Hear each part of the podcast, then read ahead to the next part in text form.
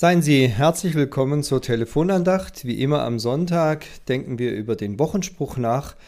Er gehört heute zum Sonntag Judika und wir sind ja auch mittendrin in der Passionszeit. Passend dazu der Vers aus Matthäus 20, wo Jesus sagt, der Menschensohn ist nicht gekommen, dass er sich dienen lasse, sondern dass er diene und gebe sein Leben zu einer Erlösung für viele.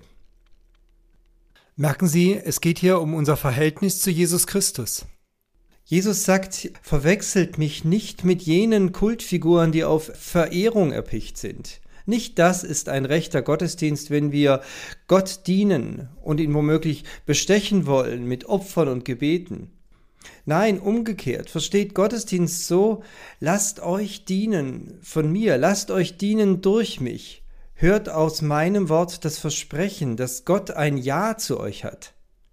Probiert doch meine Worte aus und ihr erlebt, dass es lebendige, geschehende Worte sind.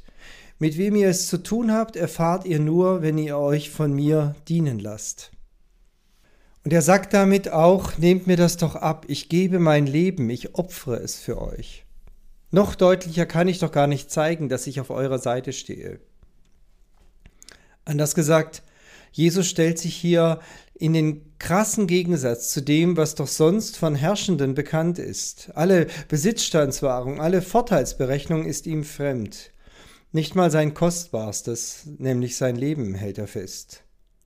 Und so ist alles, sein ganzes Leben ein Hinweis darauf, dass er uns erlösen will, indem er uns auf radikalste Weise dient. Erlösen aus einem Leben, das vom Streben nach Vorteilen geprägt ist und Gott links lieben lässt. Aber auch erlösen aus unserer Lebensangst, die ja letztlich aus einer ungeklärten Zukunft entstammt.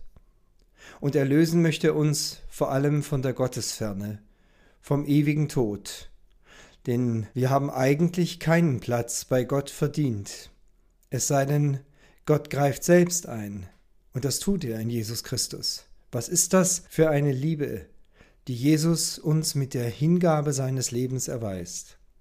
Denn der Menschensohn ist nicht gekommen, dass er sich dienen lasse, sondern dass er diene und gebe sein Leben zu einer Erlösung für viele.